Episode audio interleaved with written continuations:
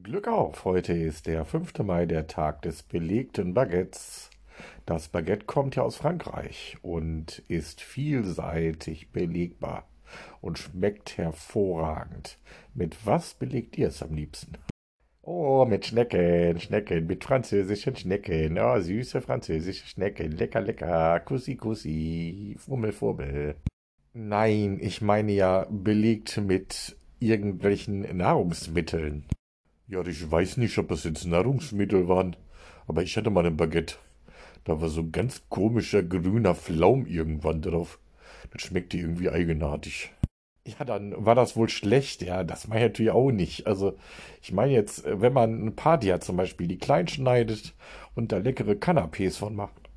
Oh ja, Canapés, Canapés, Gangbang Party, schöne Canapés, schöne große Canapés für viele französische Schnecken. Oh nein, Canapés, so kleine Häppchen zum Naschen für zwischendurch, wenn man Hunger hat. Oh ja, Nasche, Nasche, Naschen auf Partys, kleine Häppchen, schöne Schnecken, Kussi, Kussi, Fummel, Fummel, Naschen, prima. Oh mein Gott, ich geb's auf.